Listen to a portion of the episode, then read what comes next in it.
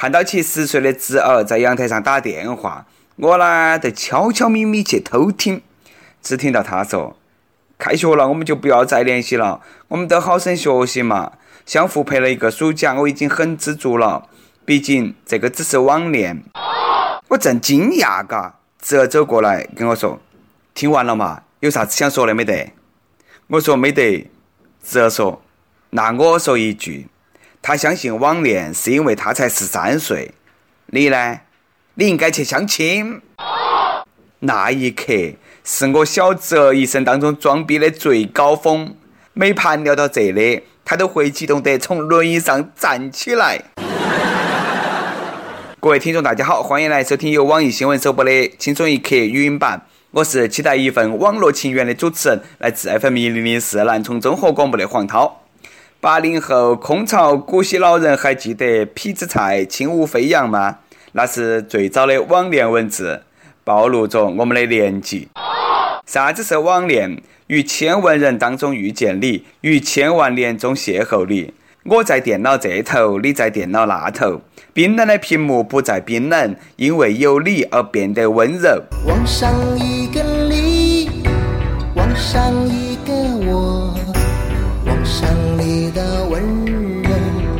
就犯了错。当然，幻想是丰满的，现实总是骨感的。对于网恋，多数人第一印象呢都是冲动、幼稚、不靠谱。下面呢，这是一道网恋分手题，来注意哈，看黑板，同学们。正所谓啊，哪个少女不怀春？说十五岁的圆圆和十七岁的高中男生网恋过后，成绩一落千丈。圆圆妈老汉发现过后，极力反对，没收了女儿的手机。结果呢，一片痴心像鲜肉的圆圆，竟然逃课去见那个男生，还用五零二胶水把两个人的手粘在一起，高调向妈老汉示爱，用五零二证明五二零。哎喂，古德，九零后空巢老人发来一波双击，六六六。还好懂得少，那说不定要站到哪里那个。这个接下来都该考虑他们分手了吧？我想啦，这个手大概一哈哈也分不脱，可能时间一长，血脉一相通，嘎，就长到一起了。家长啊，要有这个长期的思想准备，晓得吧？无法想象，如果突然间哈一个人要拉肚子，那到时候会不会觉得挨错了？说好的今生不放手，但你总要给我一个人去厕所改手的机会噻。看来爱真的需要勇气。我们都需要勇气去相信会在一起。话说这个真的不是得五零二的广告吗？五零二谈场不分手的恋爱，连爱情都能够粘得住，这个营销啊做得好。此时此刻，手机屏幕前的哥俩好坐不住了。五零二给了你们好多钱。我哥俩好给三倍，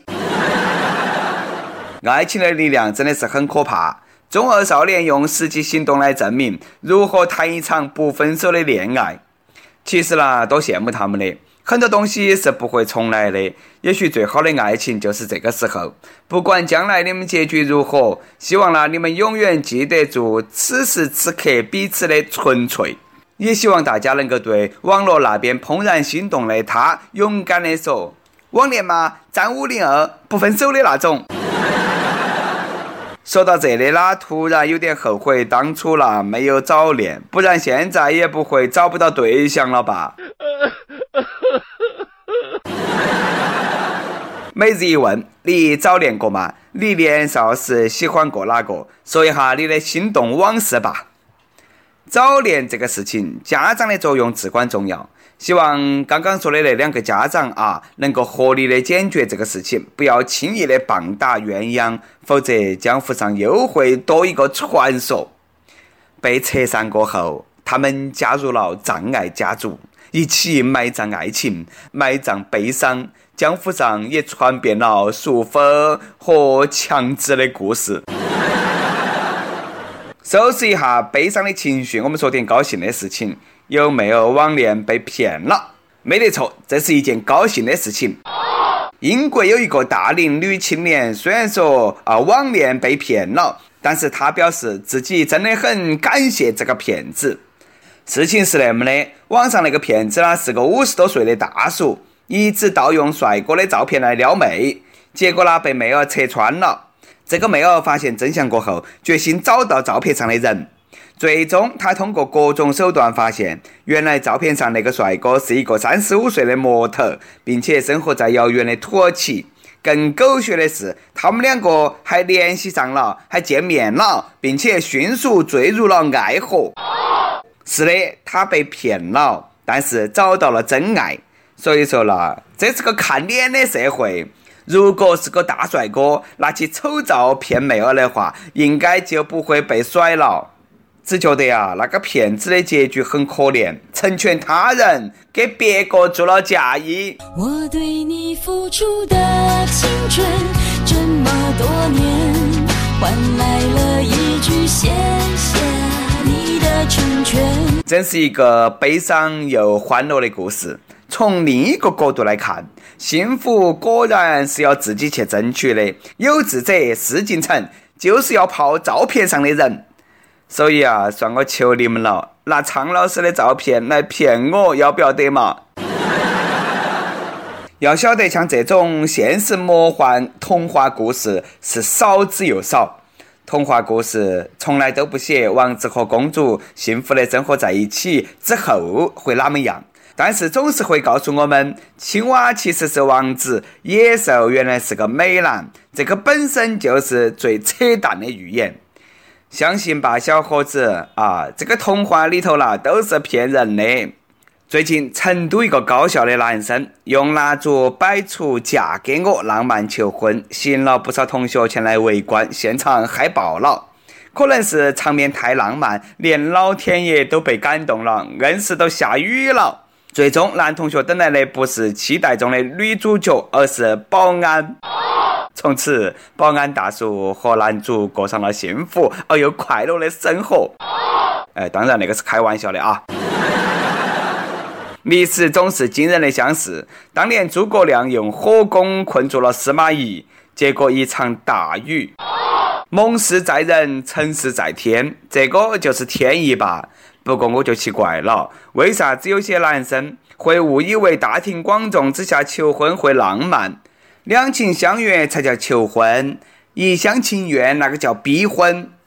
另外呢，这个事情还告诉我们，表白之前不仅要和学校的保安打好关系，还要看一下天气预报嘛。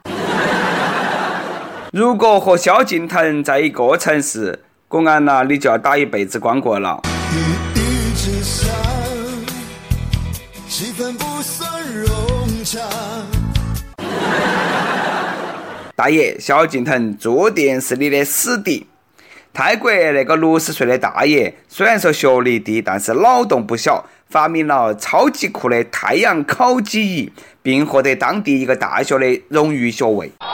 烤鸡仪的构造是那么的：把一千块长五寸、宽三寸的镜子绑到起一个铁架架上，就能够用镜子当中反射的光啊产生的高温来烤鸡。据说十分钟左右就能够把一公斤的鸡肉烤熟，环保又好吃。不怕大爷有文化，都怕大爷脑洞大。大爷的鸡那个才是真正的照烧鸡，有阳光的味道。看样子萧敬腾这辈子是吃不上大爷的鸡了。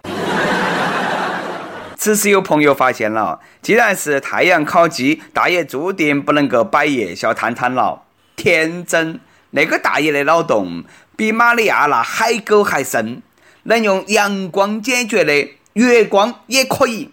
到时候烤个猪脚、哦大腰子、牛肉、羊肉、生蚝那些啊，那不要太滋润，好不好？夜宵摊摊的名字我都想好了，代表月亮消灭你，大爷你看咋样？建议大爷来我们中国吃个摊摊。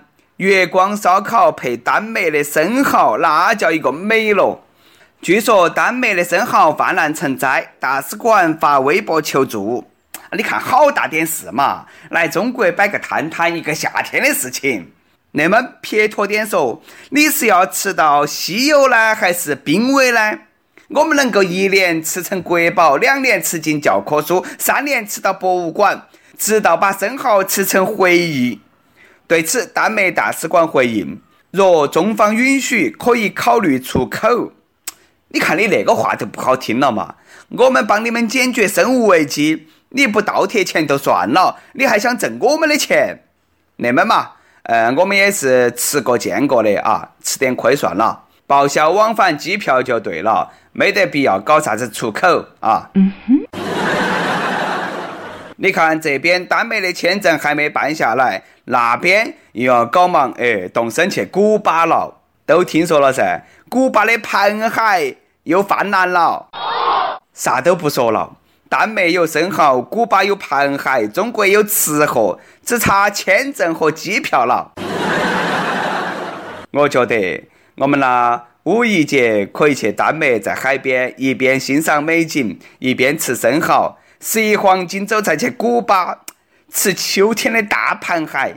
因为我们是去帮他们解决物种泛滥危机的，所以说我们需要免费住宿和按公斤算的解决物种危机费。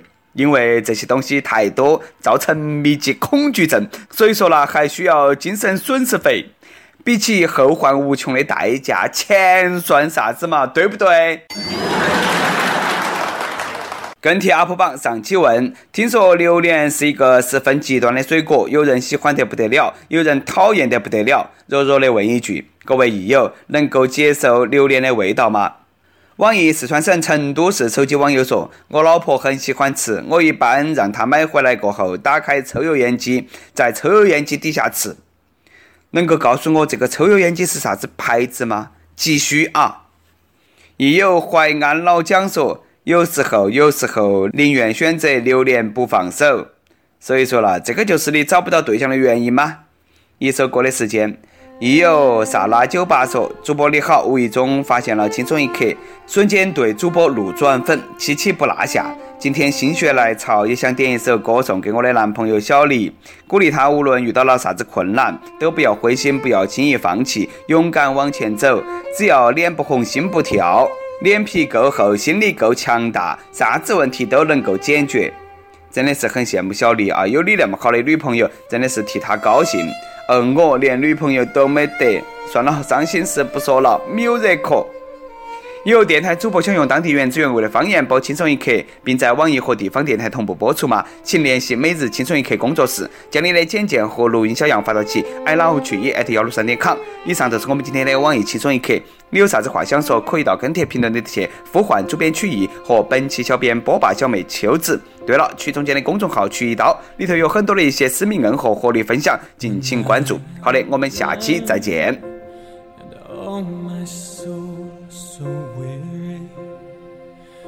When troubles come and my heart burdened be, then I am still and wait here in the silence until you come and sit a while with me. You